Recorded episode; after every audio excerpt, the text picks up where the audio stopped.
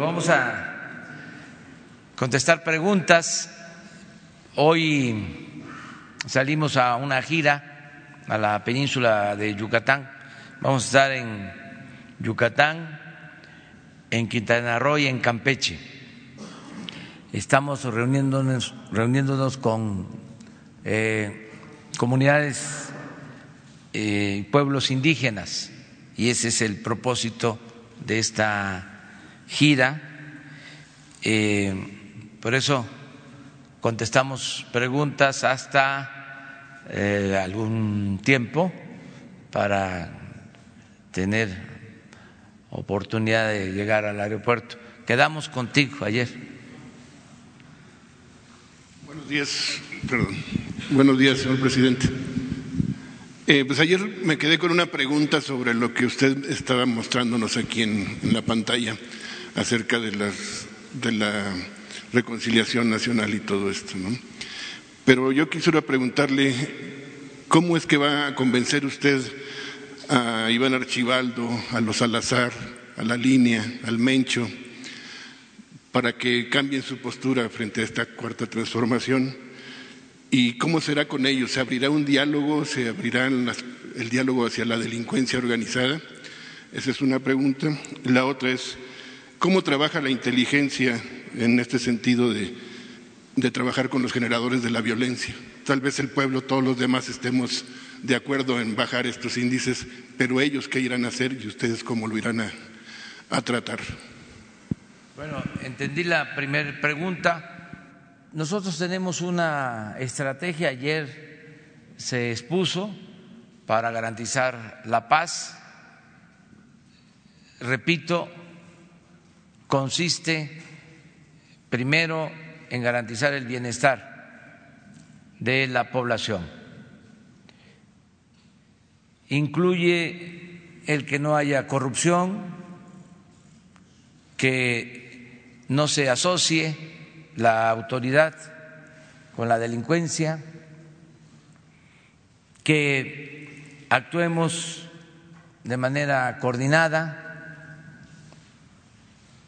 todos los que tenemos responsabilidad en garantizar la paz, que se atienda el problema de manera permanente, como lo hacemos todos los días, que se busque más presencia de agentes de la Guardia Nacional en el territorio, que se combata el consumo de drogas, para eso la campaña contra las adicciones.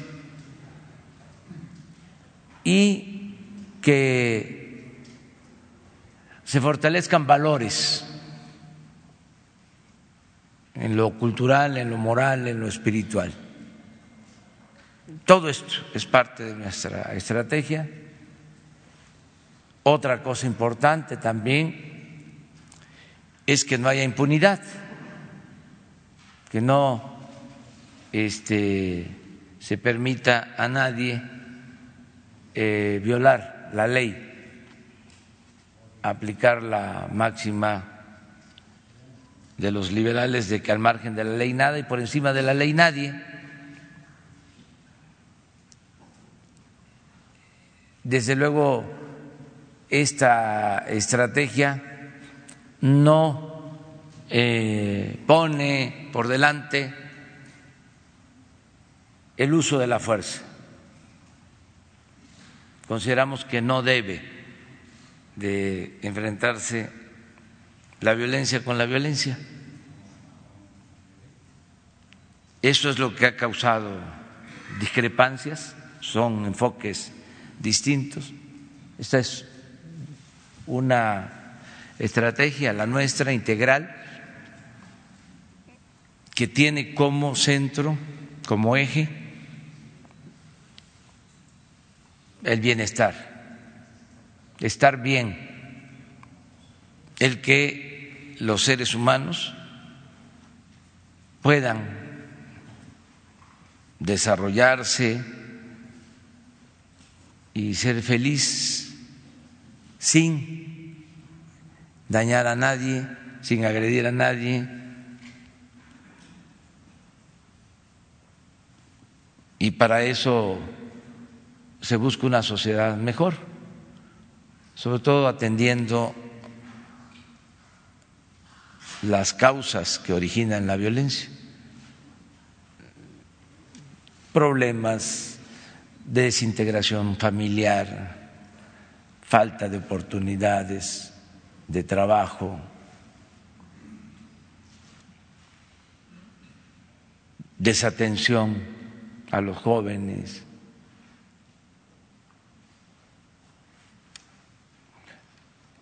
consumismo o lujos baratos, frivolidades, estilos de vida en donde lo importante es lo material. Todo eso, pues es lo que estamos haciendo y gobernando con el ejemplo, creo que ayuda mucho. Es una serie de acciones. Ayuda mucho el que la autoridad dé el ejemplo de rectitud. Si hay corrupción en las autoridades, si eh, mienten como respiran,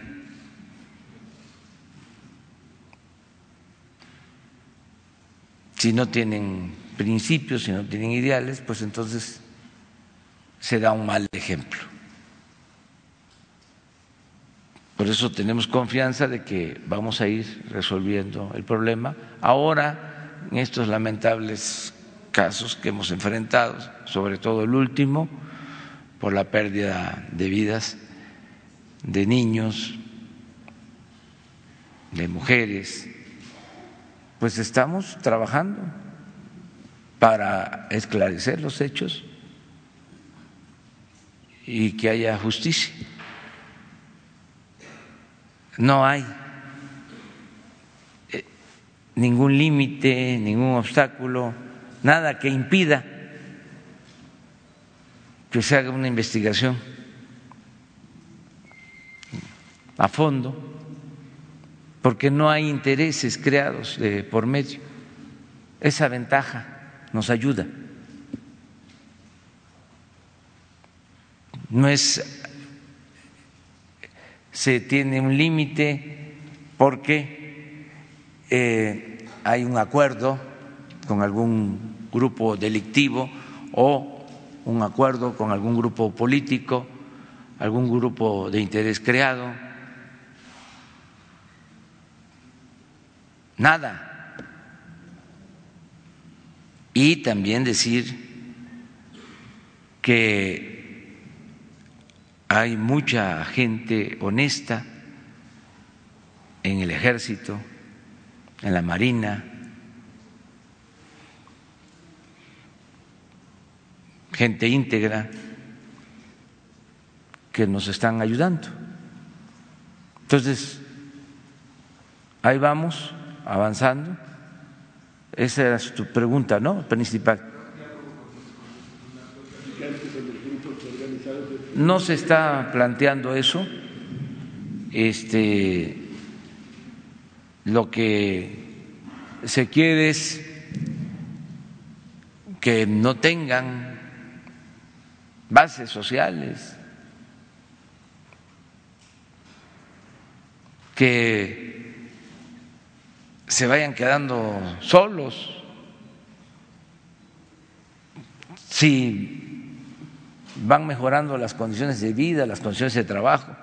¿Por qué se llegó a estos extremos? Lo hemos dicho varias veces. Porque se abandonó al pueblo. Ni siquiera se pensaba en que la violencia era el fruto podrido de la política de pillaje que impusieron durante mucho tiempo, de abandono al pueblo, de abandono a los jóvenes. Nada más se mofaban con decir de que eran ninis. Eso fue lo que hicieron, acuñar esa frase. Eh, se repetía eso. Nunca se hizo nada por los jóvenes. Nada más que no hubo en el periodo neoliberal un éxodo, miles de mexicanos se fueron al exilio porque no tuvieron oportunidad de salir adelante en el país, que no se despobló el campo, que no se desintegraron las familias por esa política de abandono al campo.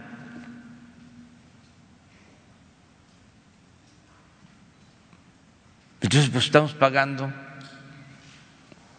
las consecuencias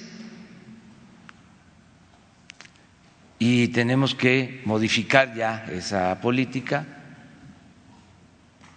Desde luego, hay quienes tienen una visión distinta y respetamos ese punto de vista. Nada más que el uso de la fuerza, la guerra, ya demostró que no es opción, resultó un fracaso.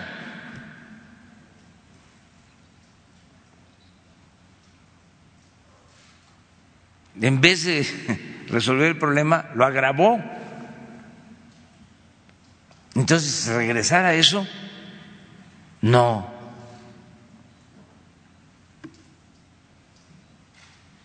La guerra no. Tenemos que eh, resolver el problema como lo estamos eh, haciendo Claro, lleva tiempo, pero tenemos confianza de que vamos a poder eh, avanzar en este propósito. Ah, ya nos vamos para la izquierda. Los dos. Eh, señor presidente, dos temas, eh, por favor. Eh, eh, Arturo Páramo, Grupo Imagen.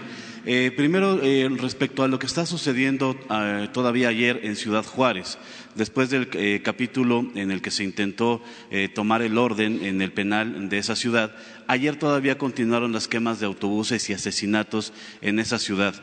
entiendo que es el cártel del Pacífico. Quisiera saber cuál es lo que está haciendo el gobierno y un poco como, lo que comentaba mi compañero, eh, ¿qué tanto se está haciendo de inteligencia para poder desactivar a estos cárteles?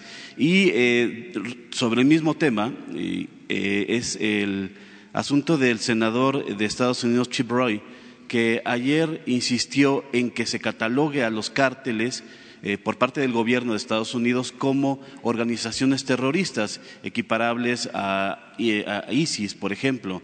Eh, eso cambiaría completamente el enfoque del gobierno de Estados Unidos eh, respecto a su actuación con el gobierno mexicano. ¿Cómo ve usted esta, esta petición del senador a su gobierno para que catalogue a los cárteles como grupos terroristas? Bueno, decirles que hay capacidad técnica tanto en el ejército como en la marina, en la Guardia Nacional, hay profesionalismo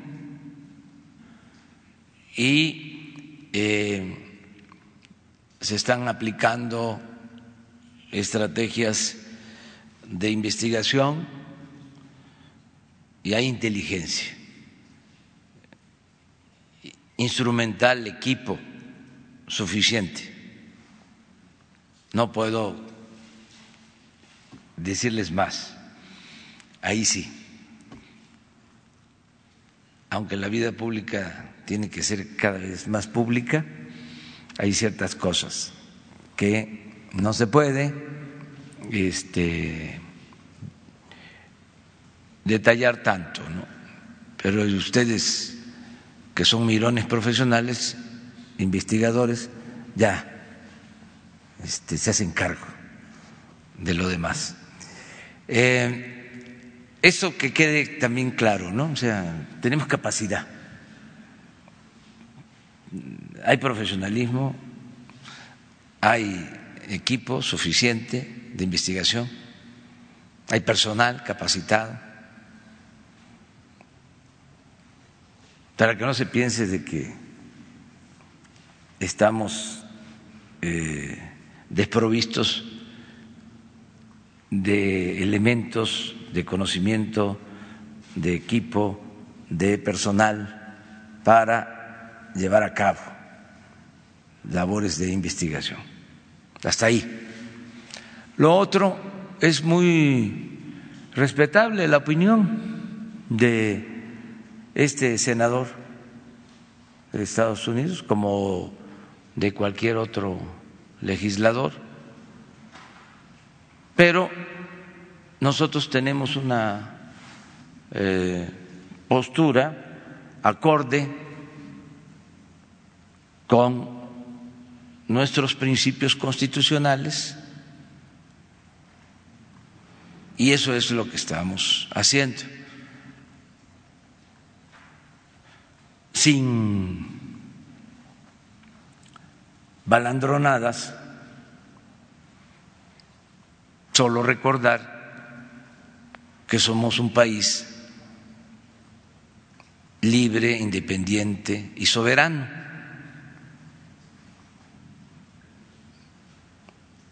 que somos respetuosos por lo mismo de la soberanía de otros países, de otros pueblos, no opinamos en lo que deben hacer en otros países porque no queremos que haya injerencismo de ningún gobierno extranjero. Quiero comentar también que la actitud del presidente Trump ha sido muy respetuosa, lo reconozco. Porque me ha hablado en los dos casos, en lo de Culiacán y ahora en este lamentable suceso de Sonora, para ofrecer ayuda.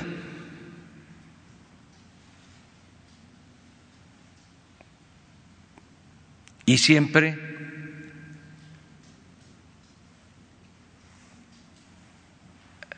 señalando que depende de lo que nosotros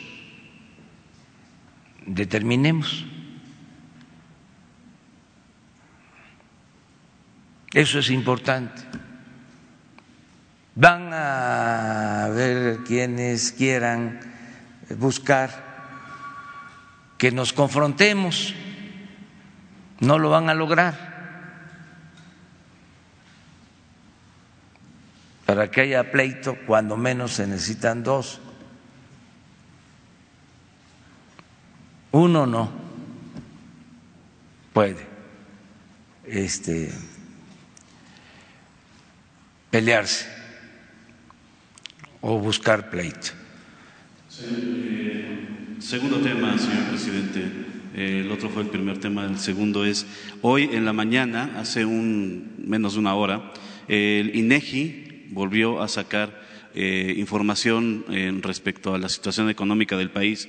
Usted nos ha comentado aquí varias veces que lo que le importa a usted mucho es que la gente tenga recursos para ir a comprar lo necesario para su vida. Hoy eh, se da a conocer el indicador mensual de consumo privado en el mercado interior y se establece que disminuyó 0.3% eh, de agosto a julio, de julio a agosto de este año. Eh, esto julio agosto? ¿Qué es eso?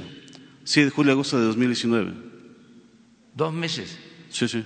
¿De medición? De hecho, eh, no, bueno, viene la gráfica desde 2014, pero en este último periodo, en el que se señala aquí de julio a agosto, se señala una baja de eh, menos 0.3%. entonces, vamos a esperar septiembre, entonces.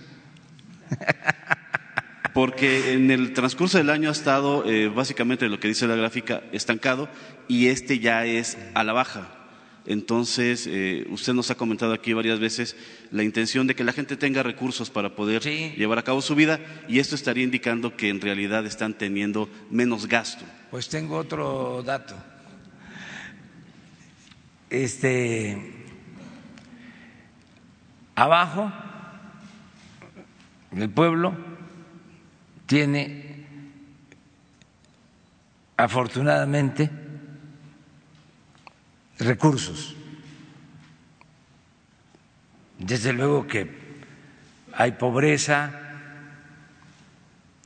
muchas necesidades, pero ahora hay más dinero circulando abajo que antes. Y eso lo puedo probar. Primero porque se están dispersando fondos en beneficio de los pobres, como no se hacía antes. Este año, repito, se van a destinar 300 mil millones de pesos.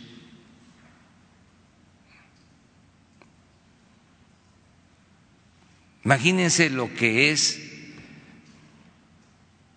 destinar 125 mil millones de pesos en pensiones para adultos mayores.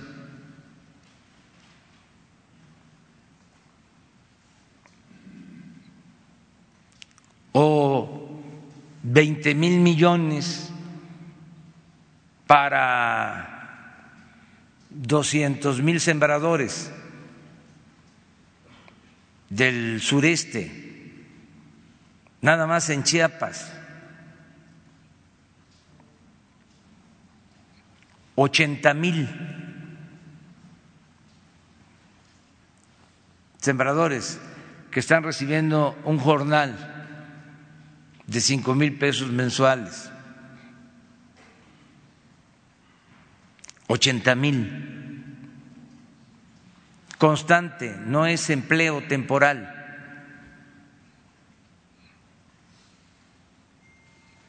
Once millones de becas, sesenta y cinco mil millones de pesos.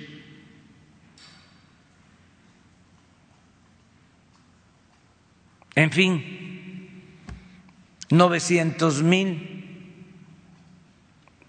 aprendices jóvenes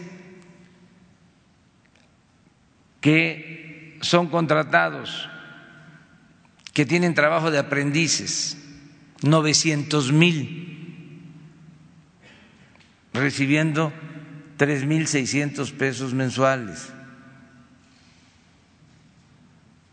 Pero esto complementado con la llegada de remesas como nunca en la historia, desde que se mide el ingreso de lo que envían nuestros paisanos a sus familiares. Entonces tengo información de abajo, donde en las rancherías, en los pueblos, sacrificaban una res cada semana, ahora dos, porque hay un poco más de recursos. Ayer, Carlos Slim, a ver si con esto este, resulta suficiente para los expertos, me dice que se está incrementando el consumo de los que usan el teléfono más barato, más sencillo.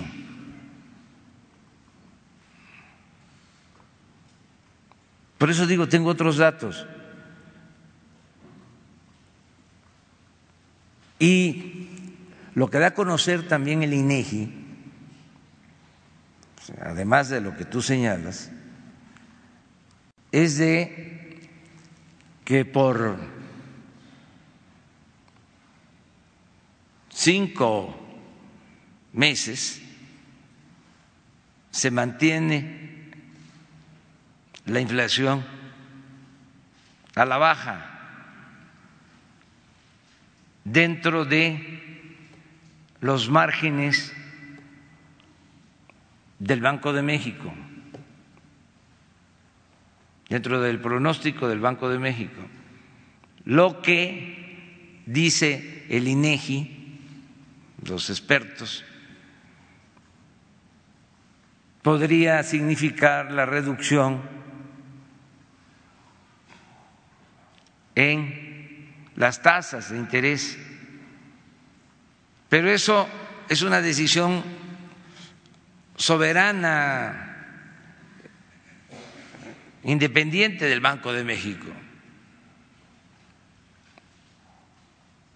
No me vayan a culpar de que ya estoy queriendo yo influir en las decisiones del Banco de México para que bajen las tasas de interés. Entonces, toda esa información del INEGI a la que hace referencia este, ayuda a entender eh, lo que está sucediendo. Es muy importante destacar pues todos los datos, no uno, Imagínense la importancia que tiene el que no tengamos un problema de inflación, la importancia que tiene que el peso no se deprecie, la importancia que tiene que se estén creando empleos la importancia que tiene que esté aumentando el salario.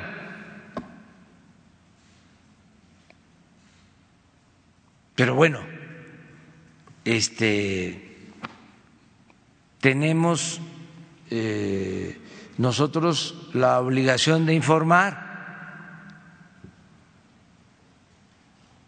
y de contestar todas las preguntas. Eh, es nuestra obligación. Qué bueno que tenemos esta oportunidad. Ahora sí nos vamos a la izquierda. A ver. Buenos días, presidente Hans Salazar de CTMG Noticias, político, Zócalo Virtual. Eh, el día de ayer eh, quiero comentar sobre la declaración de Adrián Levarón, dijo, eh, no fue confusión, nos usaron para enviar un mensaje. Esa fue la declaración del día de ayer. Y la pregunta sería, por supuesto, en, este, en esta, pues, eh, eh, no es comentario, es una afirmación por parte de él, de, este integrante de la familia Levarón. Usted, en el gabinete de seguridad, hay la posibilidad en estos escenarios de que se esté atizando la violencia para crear un mayor conflicto dentro del gobierno que usted encabeza? o, eh, bueno, porque ya se han manejado diferentes hipótesis. Sé, que hay una investigación, bueno, se ha anunciado, aquí ha estado el, gabinete eh, y, se ha dado esa información, pero bueno, en este sentido y en este contexto, Culiacán eh, y lo más reciente, el tema de Levarón, que ha causado bastante conmoción en la sociedad, ¿hay esa posibilidad que, que sea un mensaje incluso directo al gobierno? Y ahorita le hago una segunda pregunta. Bueno, eh, hay un equipo que se ha integrado para la investigación, para indagar los hechos, desde luego para hacer justicia, y están manejando todas las hipótesis, todas, no se descarta nada, pero están trabajando. Y eh, recogiendo información, sea lo que se refiere, fue una declaración creo que ayer de uno de los eh, familiares de las eh, víctimas y esto pues se toma en consideración y todo este, lo que eh, pueda ayudar a esclarecer los hechos, todas las hipótesis. Pero ese es un equipo especial, profesional, que está a cargo de esta investigación. Eh, segunda pregunta, presidente. Respecto a la investigación eh, que, está, que se ha declarado por parte de la Unidad de Investigación Financiera, con respecto a eh, los temas de corrupción eh, contra el exsecretario de Comunicaciones y Transportes Ruiz Esparza. ¿Hay más eh, exsecretarios de Estado en investigación? por ejemplo, el caso de Videgaray está incluida en algún tipo de investigación con el tema de corrupción. Aquí ayer incluso usted planteaba pues los casos de Obedrech, el caso de OHL, etcétera. ¿Hay más exsecretarios en, este tipo de indagación eh, de, altos niveles de corrupción que se generaron en el gobierno anterior. Y por último, quisiera su impresión, su comentario eh, del nombramiento ya de ayer de la eh, nueva, pues ya presidenta de la Comisión Nacional de Derechos Humanos, Rosario Piedra Ibarra. incluso hay molestia en la oposición, se ha cuestionado incluso en el Senado, digo, yo sé que es una esfera de otro poder en, el procedimiento, se ha cuestionado de manera fuerte incluso que, fue de manera fraudulenta, pero bueno, quisiera su impresión, quisiera su comentario con respecto a este nombramiento. Eh, también se manejó que la línea provino de, desde incluso la mañanera, eh, que, bueno, de la conferencia que se le ha denominado mañanera que usted preside en este momento. Entonces, quisiera esos dos puntos, eh, por favor. Gracias. Eh, hacer que lo primero, no tengo yo elementos, no hay información. por lo regular, Santiago Nieto me presenta información sobre manejo de dinero,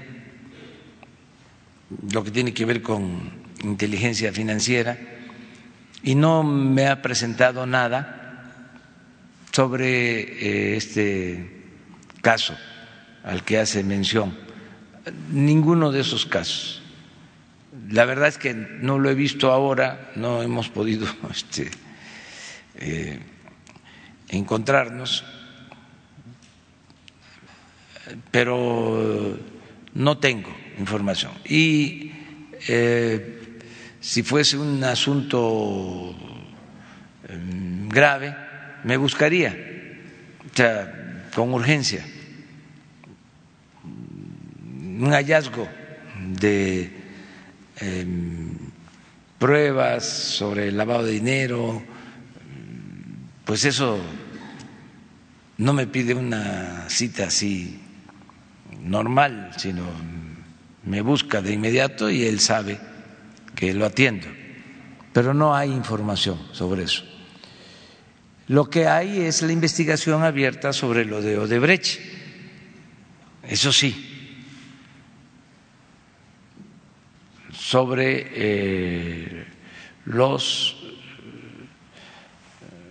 posibles o, dicen los abogados, presuntos sobornos entregados eh, a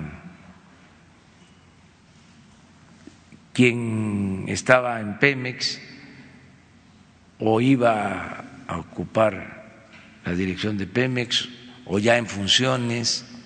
Eso sí, es una investigación, pues está a cargo de la Fiscalía General de la República. Y tiene que eh, pues incluir todo, como son las investigaciones. El caso de eh, Odebrecht y de Pemex. Eso sí está este, investigándose y ya está en manos de la Fiscalía, repito. Acerca de el nombramiento de el día de ayer del Senado para la presidenta de la Comisión de Derechos Humanos, lo veo bien, eh, creo que es de justicia,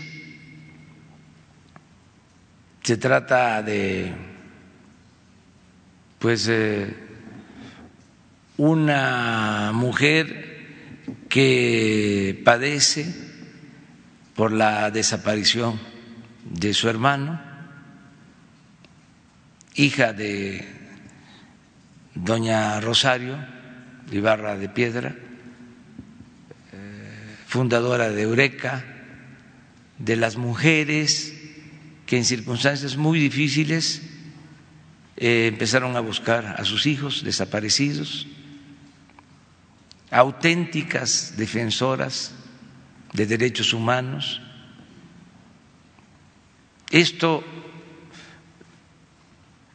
abre la posibilidad de que la Comisión de Derechos Humanos deje de ser una pantalla,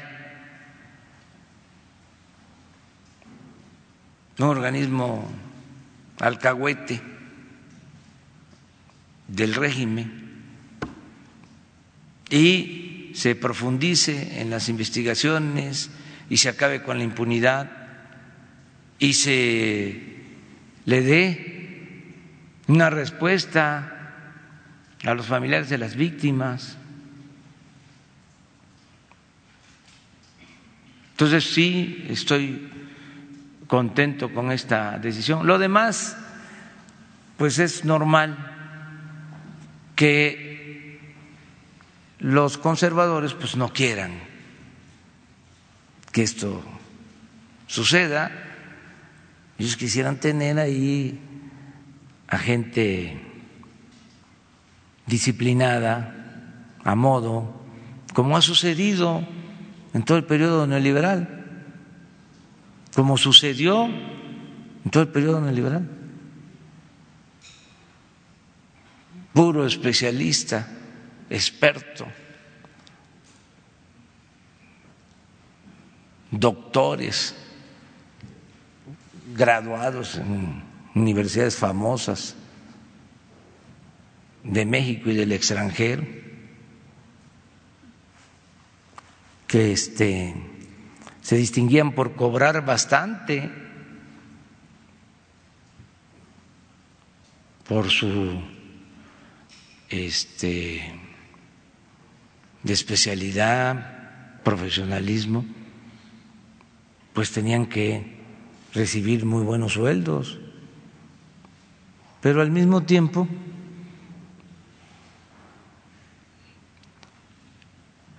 siempre guardaban un silencio cómplice,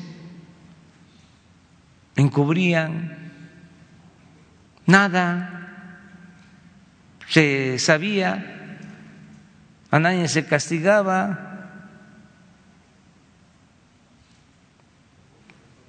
Ya hemos hablado del tema, cómo fueron creando todos estos organismos para simular de que no iba a haber opacidad,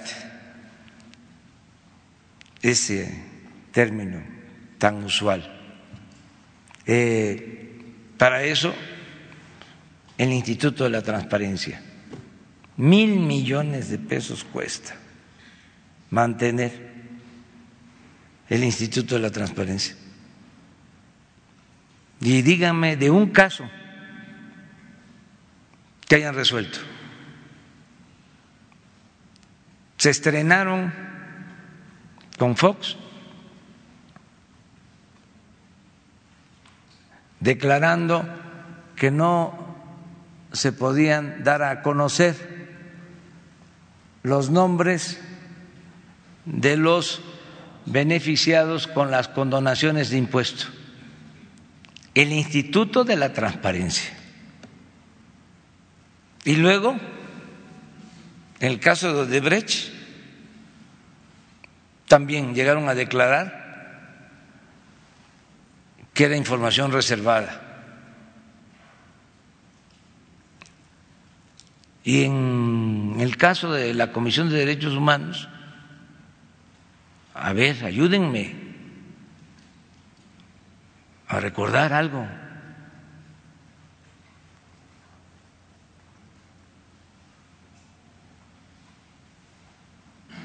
Algo así, en donde su intervención haya llevado a esclarecer una violación grave a derechos humanos ¿Fueron ellos?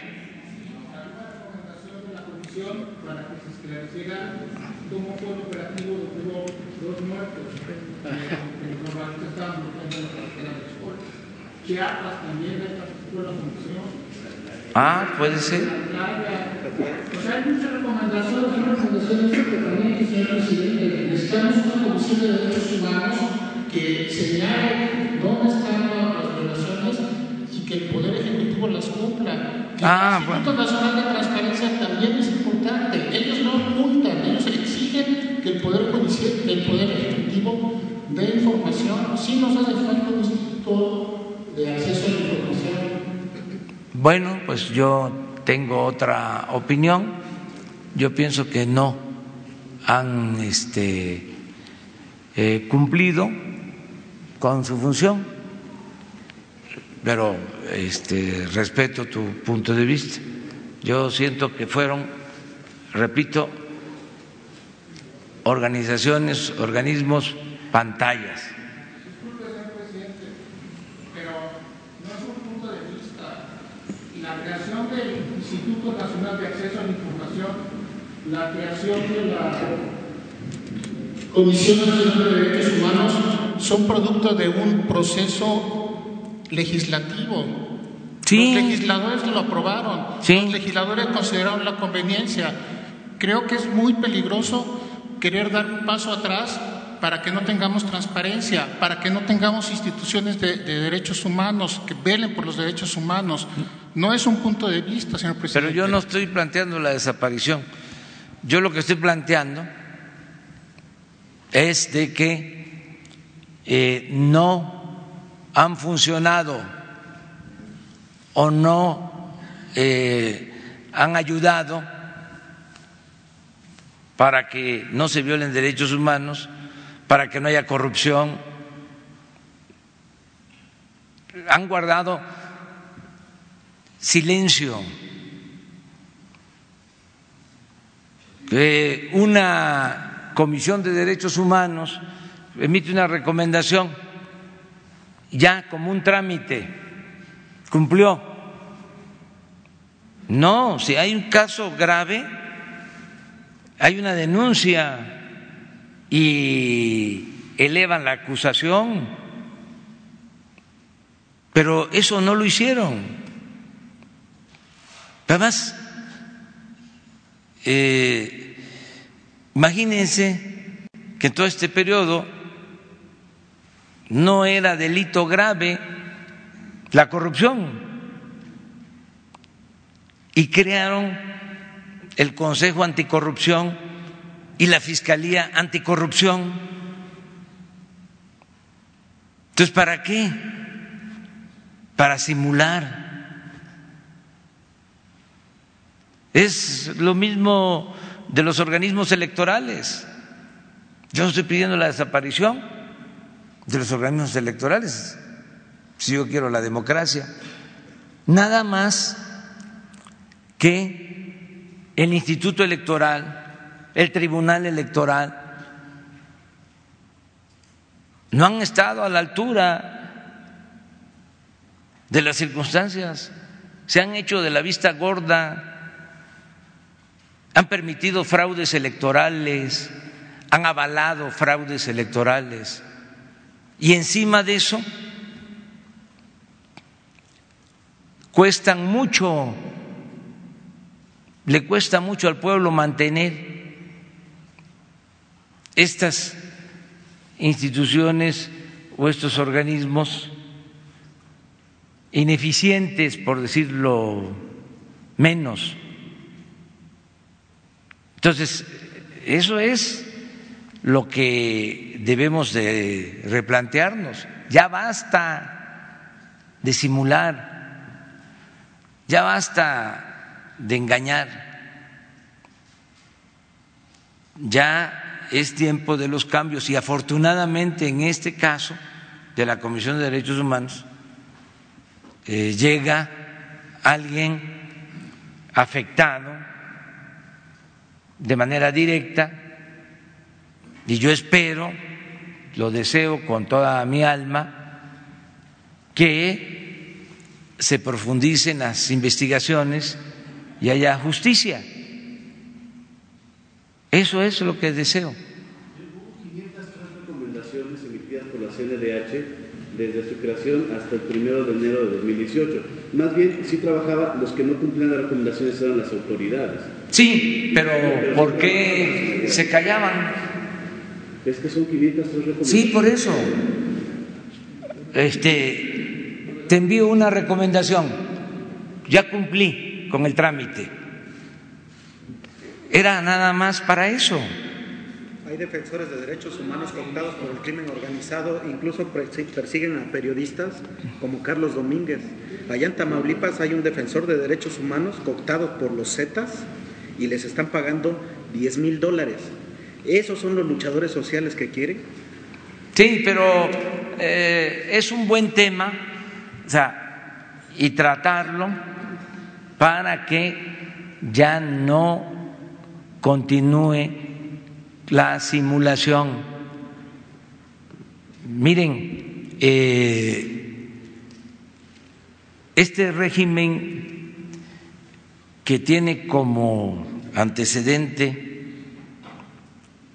como origen del porfiriato, el régimen que está a punto de, desaparecer, eh, heredó del porfiriato el arte de la simulación. Porfirio Díaz era el maestro de la simulación. Se respetaban las leyes en la forma y se violaban en el fondo.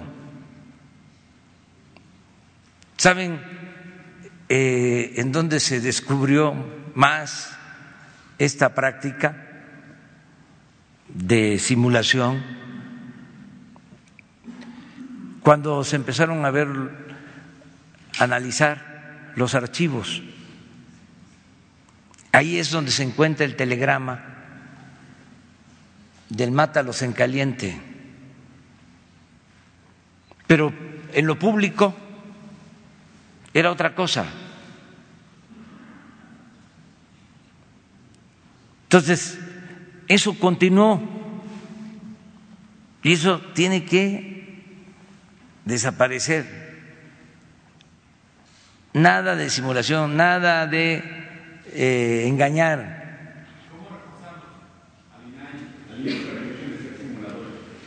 Que, por ejemplo, los representantes sean gentes honestas, íntegras, capaces, capaces de presentar su renuncia.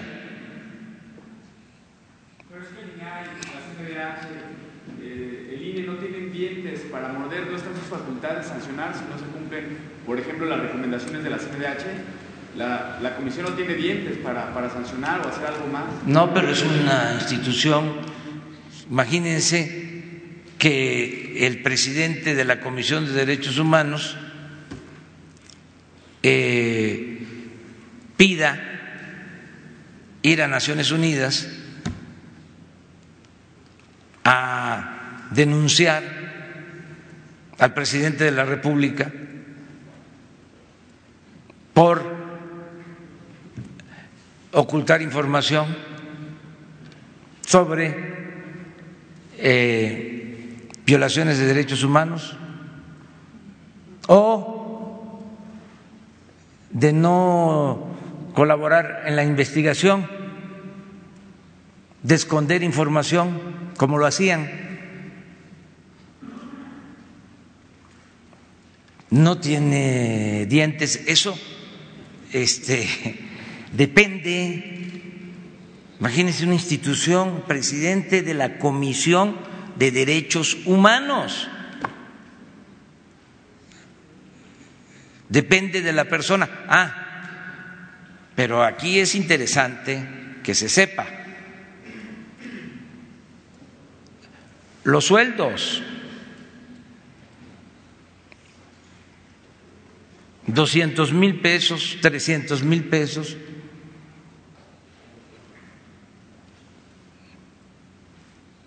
¿Qué hacía Porfirio Díaz con los opositores cuando lo criticaban? ¿Qué decía? Ese gallo quiere maíz. Y maiceaban al gallo y dejaba de cantar el gallo. Pues eso se aplicaba hasta diciembre del año pasado ¿Para qué les pagaban tanto? ¿Para qué cuidaran su sueldo?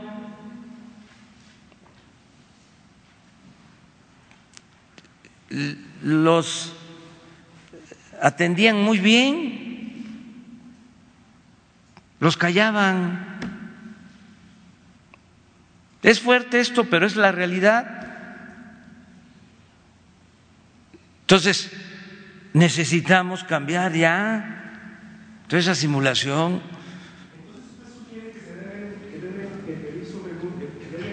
renunciar el actual consejero del INE, los consejeros y también los,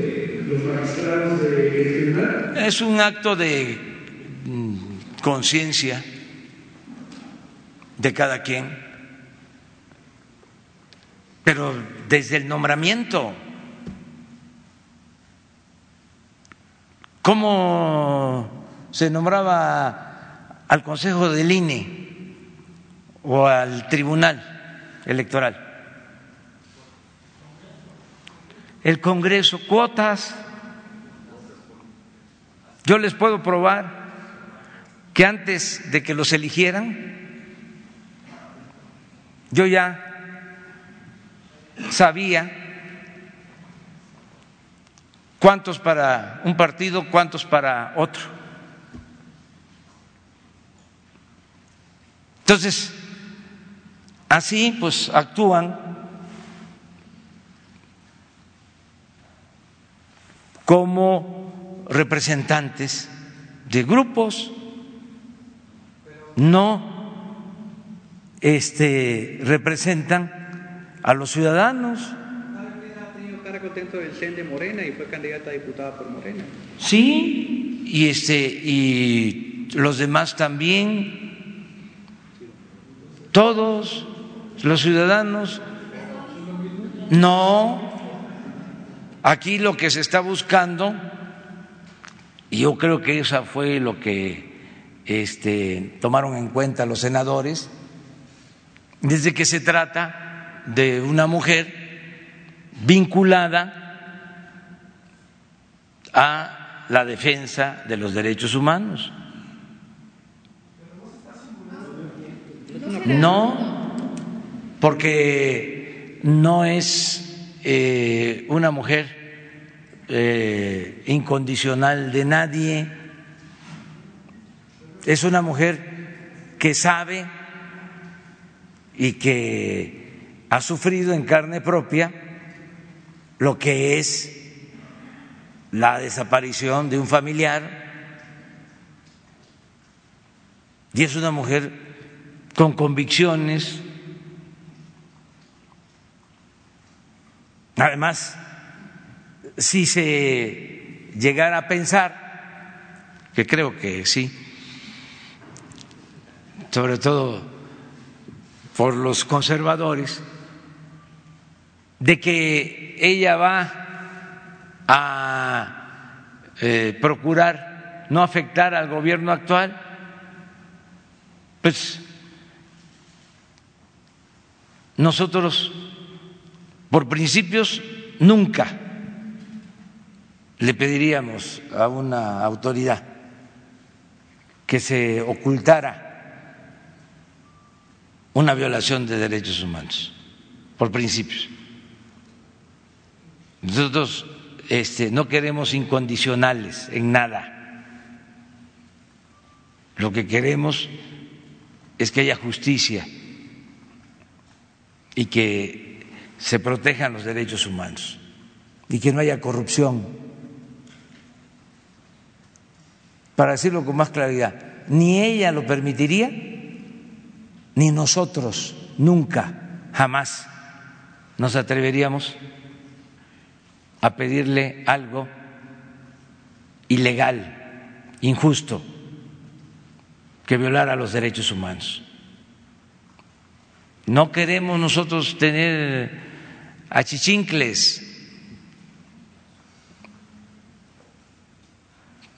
no queremos tener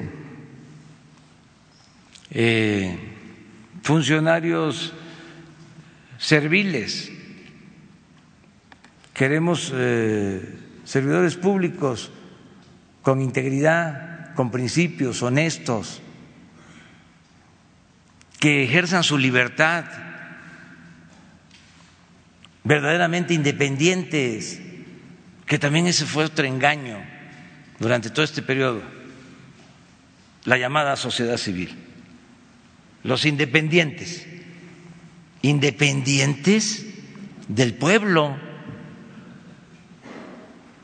No de los grupos de intereses creados.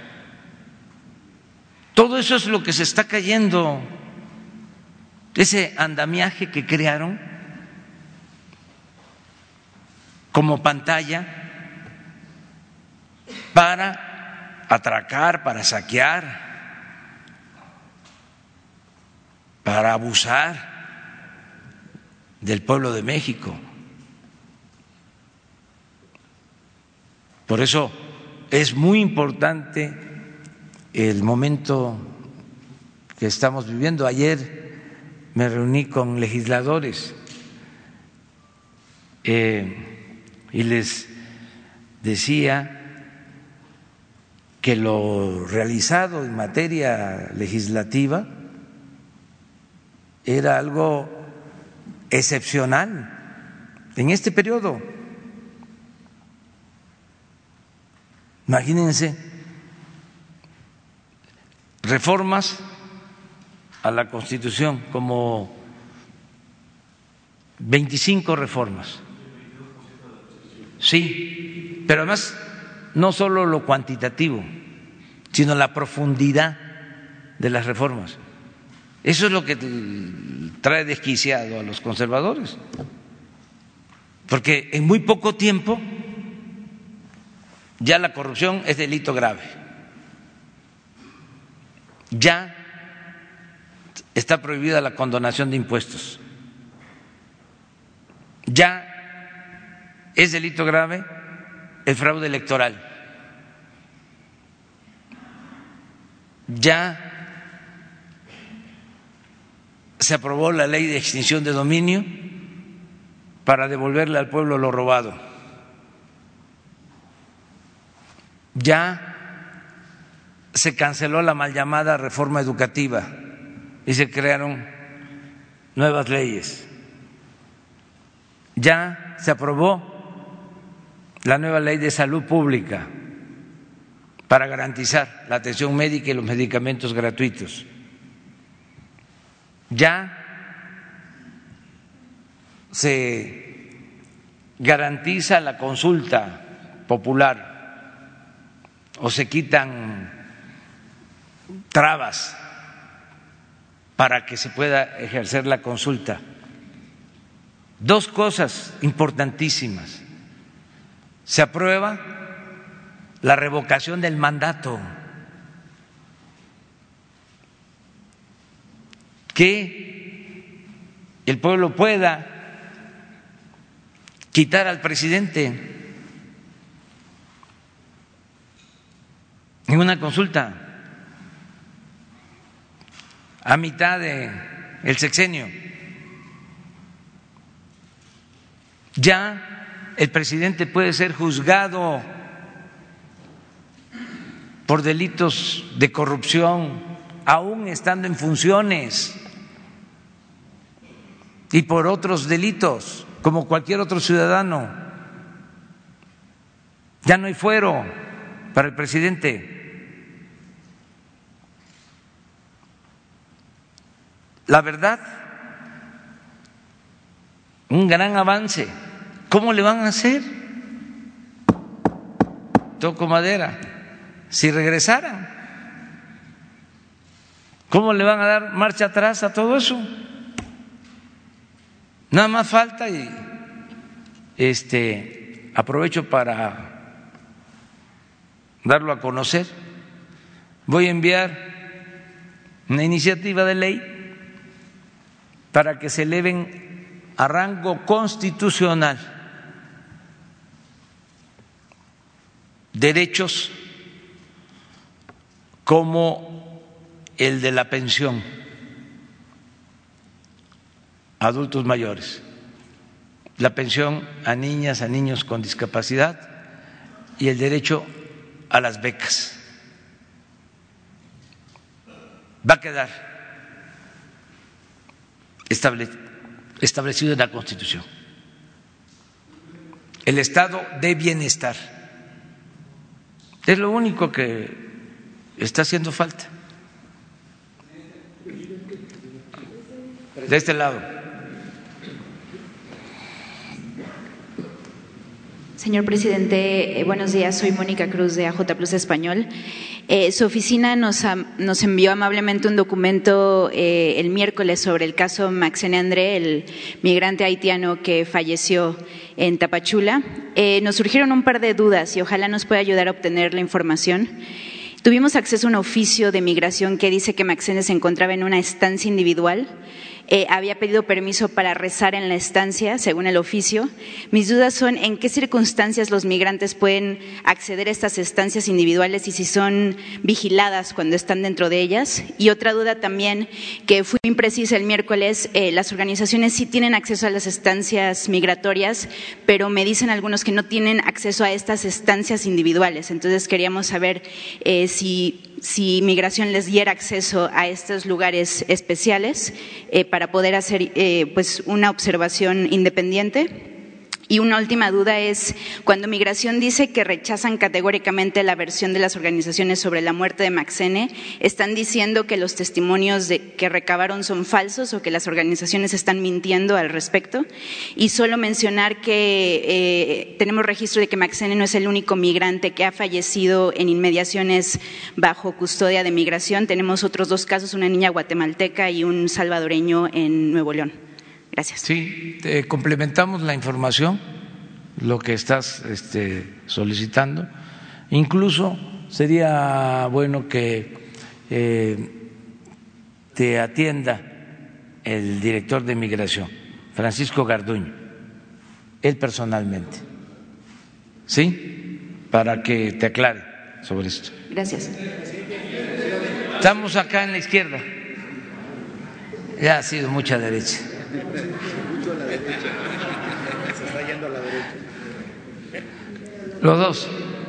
Nosotros estamos de la Yo al centro. Sí, ustedes están de este lado, sí, están de la izquierda. Yo al centro. Buenos días, presidente. Buenos días a todos. Eh, antes que nada, aprovechando pues el, el, diálogo de ida y vuelta, como usted dice, todos los días, este, sí comentarle que eh, no, no, cualquiera puede ser periodista.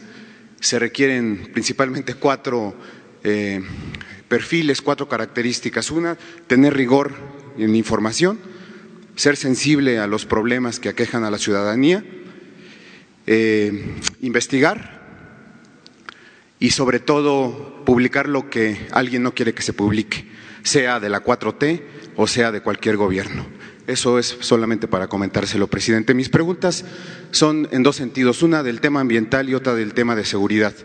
Estuvimos revisando eh, la manera como fueron eh, desplegados los guardias nacionales en el país. Eh, mi pregunta es si su gobierno está abierto a revisar la manera o los criterios de despliegue, porque no, no queda claro cómo estados como Sinaloa, como Sonora, como Chihuahua, eh, que evidentemente estamos viendo que son dominados por el crimen, están en los lugares 16, 17, 18 en cuanto al número de despliegue de Guardia Nacional.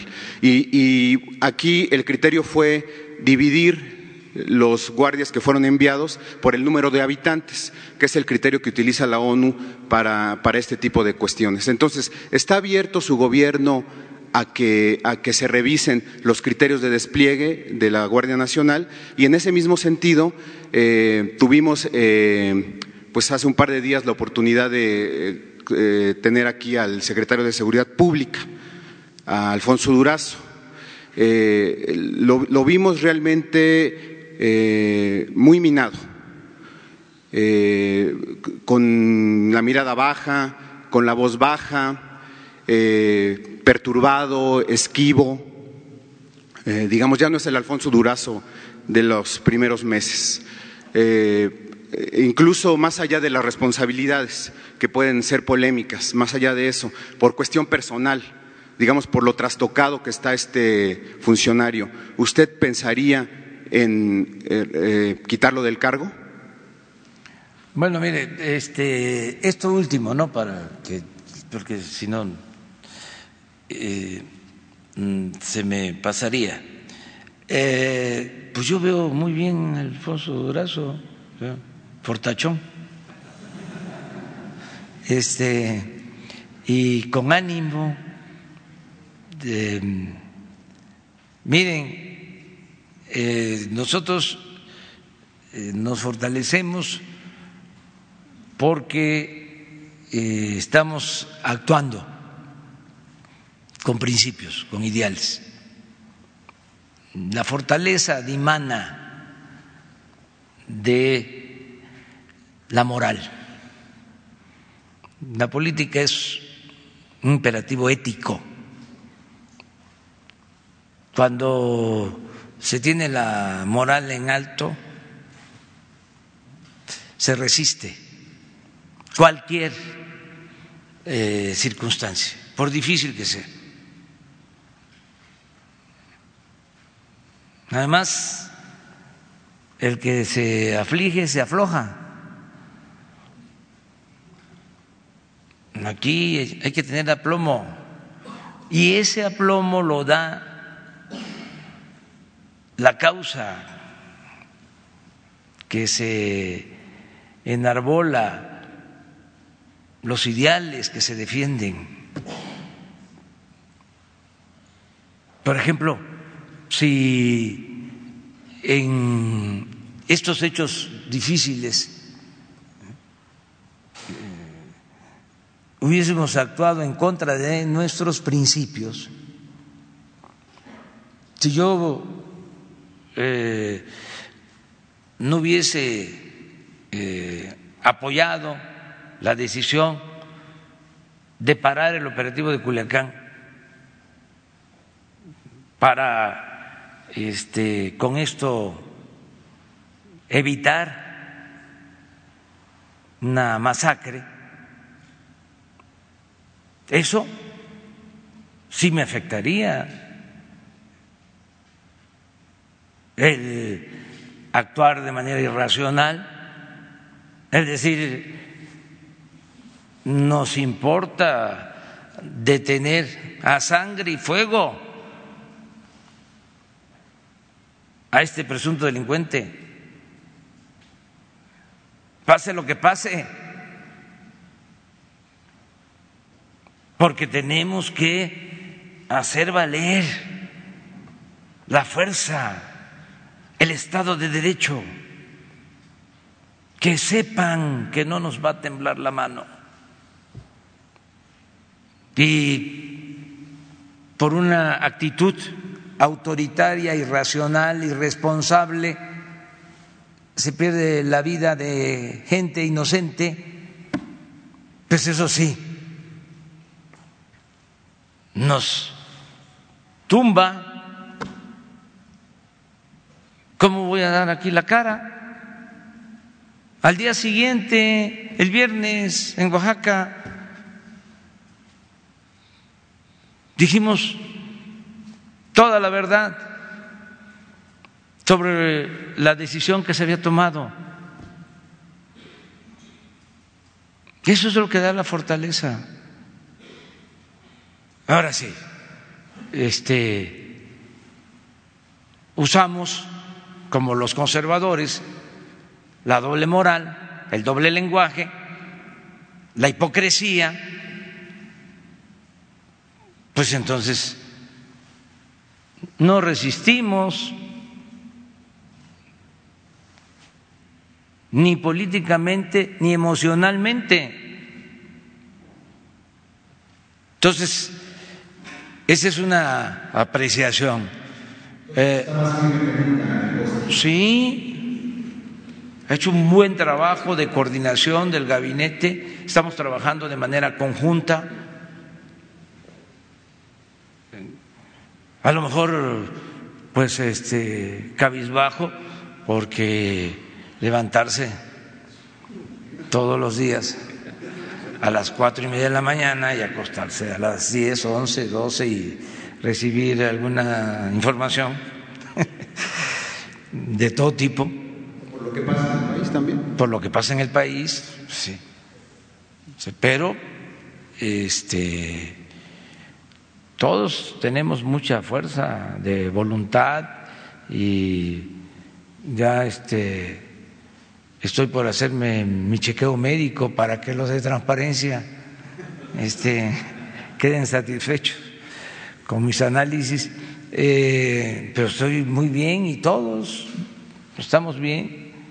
Eh, va muy bien el gobierno, eh, no tenemos diferencias al interior, vamos trabajando, se van cumpliendo con los propósitos y nada nos va a eh, desviar de eh, el objetivo, transformar al país, cambiar este régimen corrupto de injusticias y de privilegios lo que, ¿qué, otra cosa preguntaste? lo que le preguntaba es este, los criterios sobre el despliegue ah. de la Guardia Nacional, porque, por ejemplo, Sonora y Chihuahua ocupan más del 20% del territorio nacional y tienen el mismo número de guardias nacionales que la Ciudad de México, por ejemplo, ¿no? Sí, sí, eh, se puede hacer la revisión, o sea, no se está cerrado.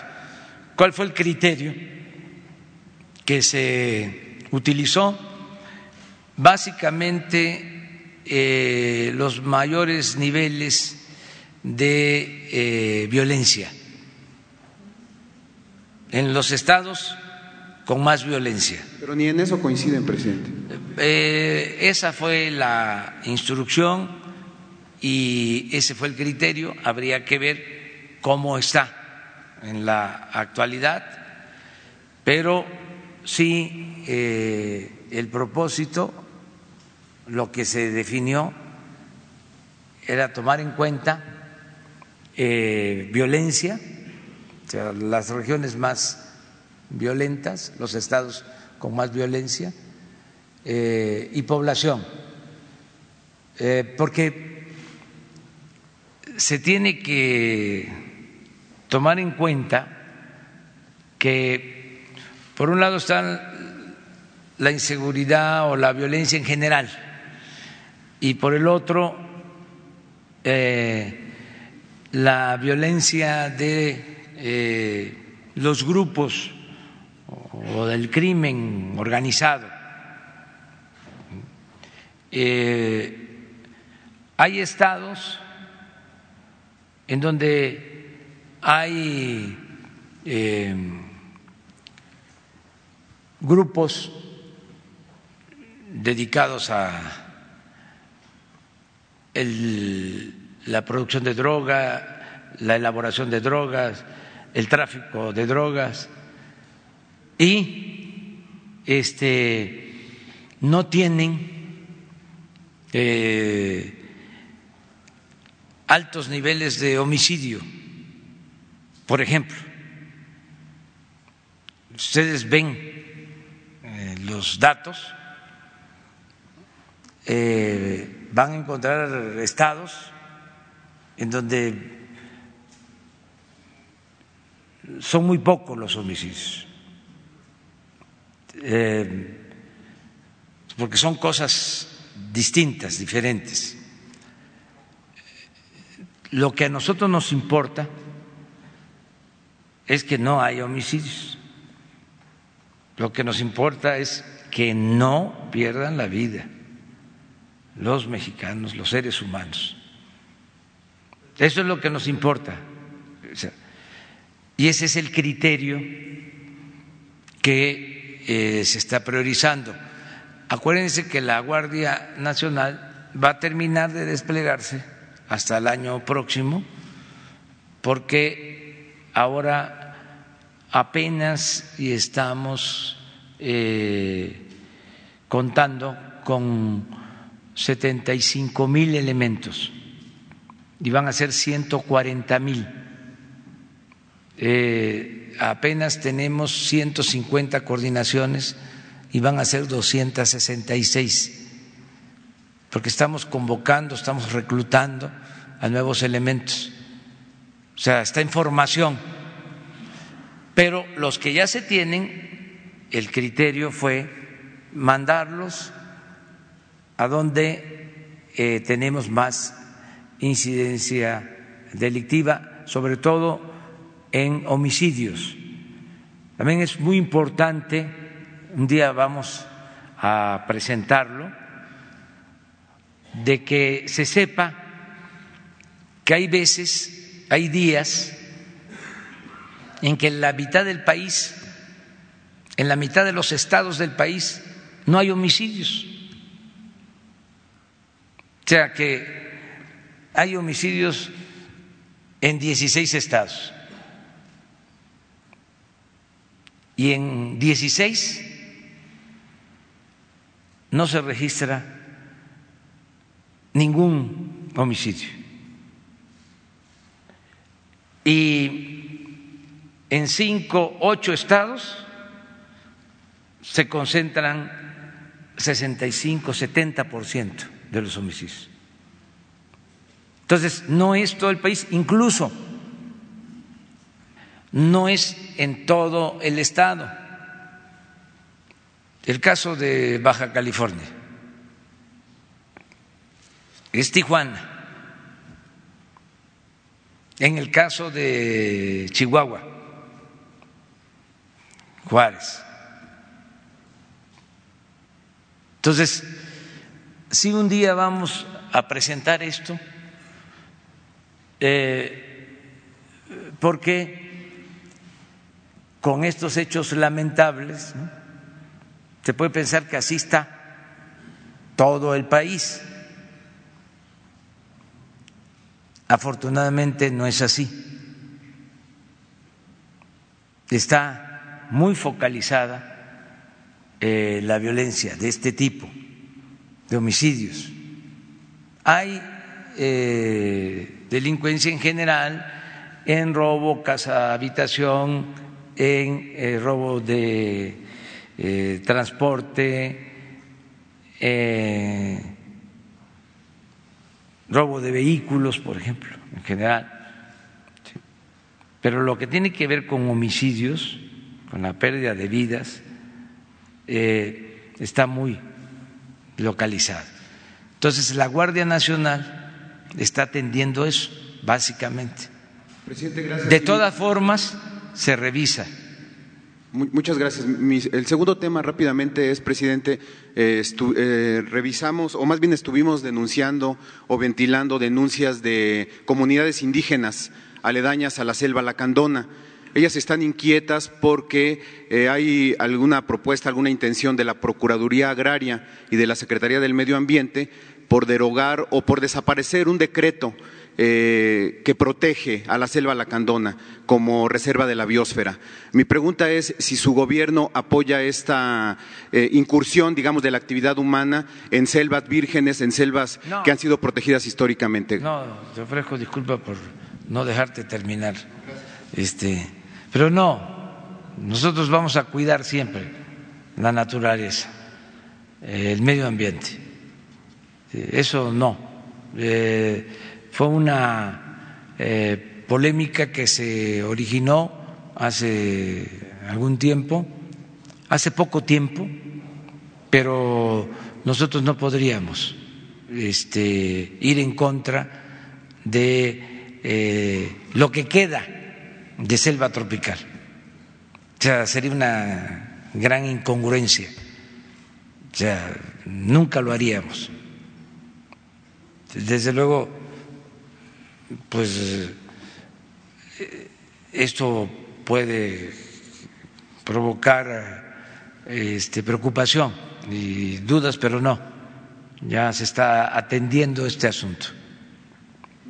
Sí. Buenos días, este, señor presidente. Buenos días, compañeros aquí presentes.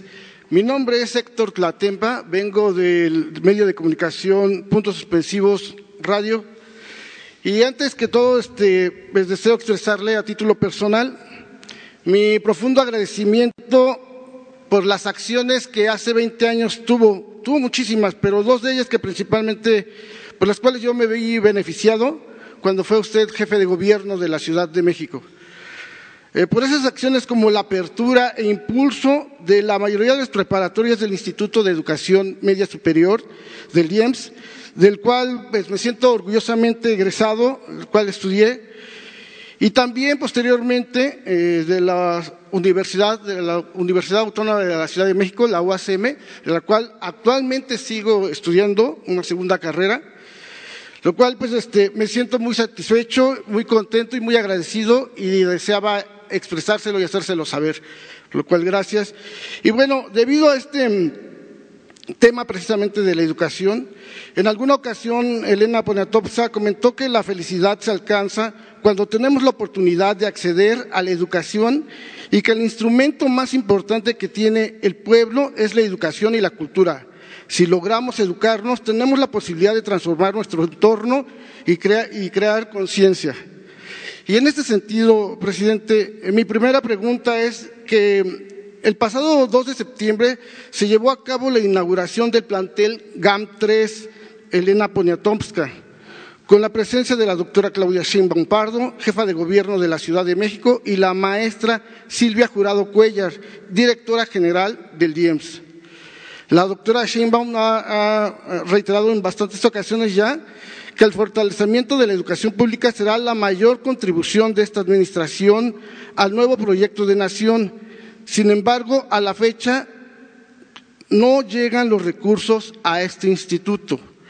Quiero comentarle que nuestra red social, bueno, en nuestras redes sociales este, escuchamos mucho pues, las, las, sugerencias que principalmente en la Ciudad de México nos, nos comparten los usuarios, ¿no? Y nos han comentado, pues bueno, usuarios, diversos usuarios que siguen habiendo profesores, docentes y administrativos que desde hace 10 y 15 años que fueron entregados eh, computadoras, por ejemplo, siguen trabajando con, con estos mismos equipos. También las impresoras fallan, o sea, hay una o dos impresoras por plantel. Este, no es correcto el servicio de Internet, les falla mucho, este, etcétera. Tienen diversos problemas. Mi pregunta va en ese sentido. Eh, ¿De qué forma, ya que usted fue un, y ha sido un principal promotor de la educación, de qué forma se está usted asegurando que el apoyo a los IEMS llegue verdaderamente? Porque ya estamos casi un año de que, o un año de que está la doctora. Esa sería mi primera pregunta y si me permite ahorita una segunda. Bueno, pues este, ya nos escucharon en el gobierno de la Ciudad de México y van a dar respuesta, estoy seguro. ¿De qué manera, eh, preguntas, se puede eh, mejorar la educación y que se cumplan todos los programas? Pues dándole seguimiento eh, a todos los programas y participando como lo hacemos en esta rueda de prensa en este diálogo, eh, denunciando, eh, exponiendo los problemas, eh, que todos ayudemos a empujar el elefante, que todos ayudemos a eso, porque es real, se toman decisiones, se autoriza un programa, un proyecto, se destina presupuesto y por eh, las trabas, la falta de responsabilidad, de conciencia mm, de quienes van a ejecutar, eh, no se materializan las cosas, no se cumplen los programas o no se hacen bien las cosas. Entonces, ¿cómo vamos a ir mejorando la función de servicio del gobierno? Pues este ayudando todos, empujando todos. Este símil del elefante reumático y mañoso es eh, adecuado, aplica. Es que se creó también por lo mismo un aparato burocrático enorme, oneroso. Todo el presupuesto era para mantener el aparato burocrático. Un gobierno mantenido y bueno para nada, un gobierno que se consumía todo el presupuesto. Y eso generó pues una atrofia este no está el gobierno preparado, hecho, estamos en ese proceso para que sea eficiente, eh, atienda a la gente, se cumplan los compromisos, eh, que no queden las cosas solo en palabras, hechos, no palabras, pero de que va a caminar el elefante, va a caminar aunque es un cuerpo de avance lento. No hay este recorte para educación ni para salud. Sí. Este, yo soy estudiante de prepa línea.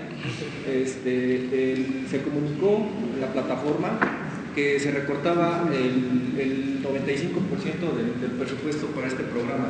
¿Por qué este, se recorta el, el, presupuesto y no lo se la plataforma presente?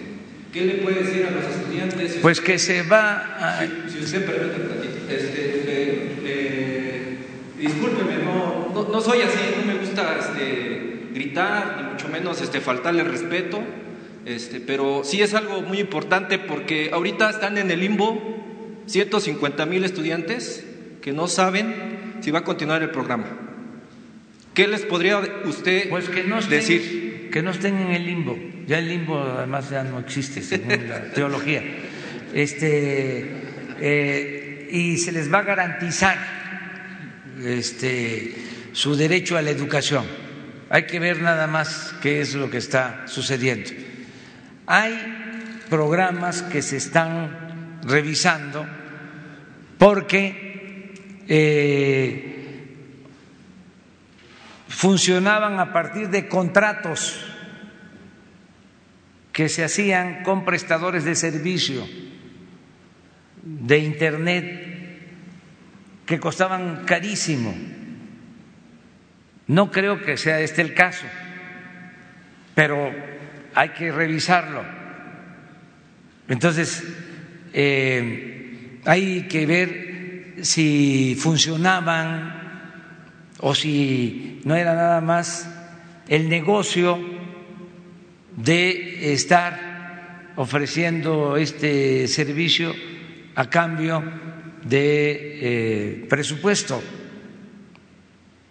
Pero mañana, el lunes, porque mañana vamos a estar allá en Yucatán, eh, el lunes te informamos. Presidente, mi segunda pregunta nada más. Una, una termina. El, el 18 de abril del, del, año pasado se aprobó una reforma a la ley del servicio exterior, misma que entró en vigor al día siguiente, con la que, según dijeron el expresidente Enrique Peña Nieto y Luis Videgaray, el Estado cumpliría con dar una vida digna a los jubilados del servicio, una tarea pendiente de ese gobierno con dicha reforma se aprobó una ayuda a la pensión equivalente al 50% de la que concede el ISTE a quienes ya están pensionados y del 100% a los que se jubilen en adelante. Ha pasado un año y siete meses, presidente, y hasta ahora, no obstante, las gestiones que realizan los jubilados ante las autoridades de Hacienda y de Relaciones Exteriores, nada han recibido. Incluso se han dirigido ya a usted, señor presidente, para que disponga que estas dependencias procedan a realizar el pago de, de, la ayuda. Como usted sabe, el servicio exterior en el retiro recibe las pensiones más bajas entre los servidores de seguridad nacional. Señor presidente, ¿cuáles son las medidas que se están tomando respecto al tema de los jubilados del servicio exterior? Si es un derecho, eh, establecido en una ley se tiene que cumplir. Entonces, eh, vamos a pedirle al secretario de Relaciones Exteriores y al director del ISTE que nos aclare sobre esto, si te parece. Gracias. A ver, ya terminamos porque...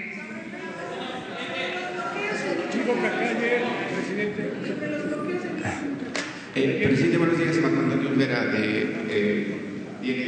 palabra. Ayer se llevó a cabo la votación para quitar el bloqueo a Cuba, Ucrania y, Colombia se abstuvieron, Israel, Estados Unidos y Brasil estuvieron en contra y obviamente México estuvo a favor. ¿Qué me puede decir al respecto? Y enseguida le formulo otra pregunta, por favor. Pues que este, nosotros siempre hemos mantenido esa política de eh, no aceptar el bloqueo a Cuba ni a ningún otro país. No estamos a favor de esas eh, sanciones. Es parte de la tradición de nuestra política exterior. Entonces, si se votó en ese sentido, si nuestra representación votó en ese sentido, eh, actuaron acorde con nuestra política exterior. Y la segunda pregunta, presidente, eh, su gobierno va a entregar eh, a 8.5 millones de personas mayores 2.550 pesos bimestralmente. Sin embargo, actualmente la transnacional Walmart y la mexicana Soriana eh, tiene en sus tiendas eh, donde vende sus productos a 10 mil personas de la tercera edad, donde únicamente les entregan un delantal para que puedan trabajar de 8 a 10 horas con un sueldo cero pesos Estas personas en épocas navideñas ganan entre 100, entre 100 y 200 pesos en la Navidad o cuando se acercan estas temporadas altas y en temporadas bajas pues apenas si ganan 30 o 50 pesos diarios. Eh, además, hay entre 2.5 millones de personas que están en el limbo, no tienen acceso a ninguna pensión y, y tampoco han alcanzado todavía el presupuesto que usted les otorga bimestralmente de su, de su, proyecto de gobierno. ¿Qué van a hacer con estas empresas, presidente? Porque, sobre todo Walmart, que está obligada a pagar sueldos altísimos en relación con lo que se paga aquí en México, en Estados Unidos, y que aquí finalmente vienen a violentar los derechos de los trabajadores y su gobierno siempre ha defendido este, esta parte, este frente. Y además, pues son personas que ya están grandes y que son el tronco de la sabiduría de este país que tenemos ahora. ¿Qué va a hacer su gobierno con los abusos de estas empresas? Que además eh, Walmart obtuvo 68 millones de 68 mil millones de pesos de ganancias nada más el año pasado y 38 mil eh, la, la mexicana Soriana. Bueno, dos cosas.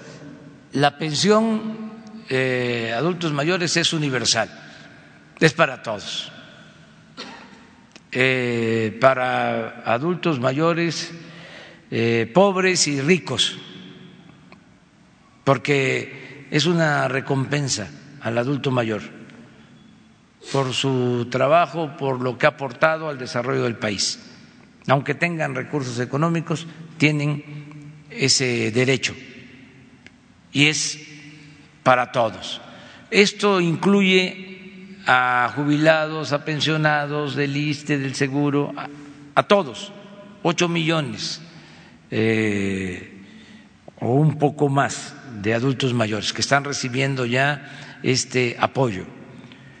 Eh, aprovecho para decirles a los adultos mayores que tienen esta pensión que va a ir aumentando de acuerdo a la inflación, ya que ya va a ser un poco más eh, el año próximo, ya no los 2.550 bimestrales, sino va a aumentar de acuerdo a la inflación.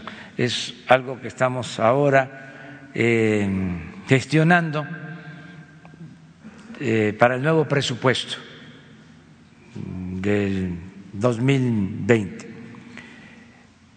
Lo otro que planteas tiene que ver con la justicia laboral y se debe de eh, presentar una denuncia por eh, no pagar un derecho eh, justo, digo, por no pagar un salario justo y que no se den las prestaciones. Eso lo pueden hacer. Incluso eh, hasta la Secretaría del Trabajo puede intervenir. Seguramente te van a buscar de la Secretaría del Trabajo,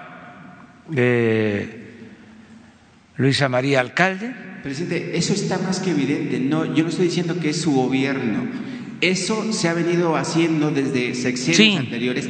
Llevan prácticamente 10 años esas personas, porque antes quien fungían como cerillos eran los chicos menores de edad y que tenían tiempo después del colegio a ganarse unos pesos. Lo hacían como divertimento quizá, pero hoy esas personas de verdad que viene una situación paupérrima, son están enfermos, no tienen acceso a ningún tipo de seguro, no tiene ni para medicinas y, es la violación de grupo Walmart en nuestro territorio. Yo creo que en México se deben aceptar las inversiones extranjeras, pero no permitir los abusos. Bueno, con lo que estás eh, denunciando, este, tiene que intervenir la Secretaría del Trabajo. Va a intervenir la Secretaría del Trabajo. Pero lo más importante de todo es que ya se hizo la denuncia aquí. Ya se sabe que puede existir, para no este, sentenciar, a priori eh, esta gran injusticia en contra de adultos mayores de parte de Walmart. Ya este, va a intervenir la Secretaría del Trabajo porque eh, todos los seres humanos tienen derecho y el derecho a un salario justo es un derecho consagrado en la Constitución, pero además, ayer, antier, hablamos del código de ética de las empresas. Walmart creo que pertenece o debe estar en esta agrupación de Estados Unidos que suscribió el código de ética al que hemos hecho referencia, en donde se le pide a los empresarios que no solo tengan como objetivo la utilidad, la ganancia, sino que se le dé una atención justa a sus trabajadores.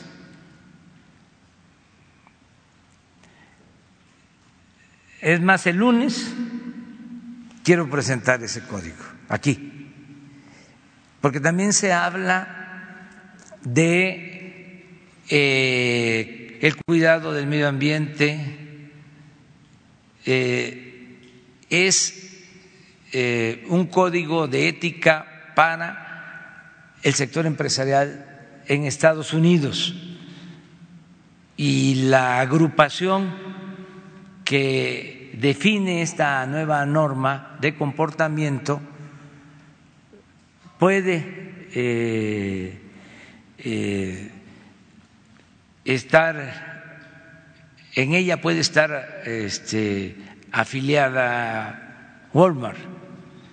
Entonces vamos a verlo. Walmart fue sancionada hace 10 años en Estados Unidos sí. por inclusive estaba metido Ramírez. Sí, pero ese es otro asunto. Pero vamos a ver esto, porque yo estoy seguro, o sea, que sin necesidad de denuncia, aunque eh, puede proceder, eh, nos están escuchando los directivos de Huelva y a lo mejor de esta forma este, se hace justicia. Vamos a esperar. Me tengo que ir porque si no, no llega. Este.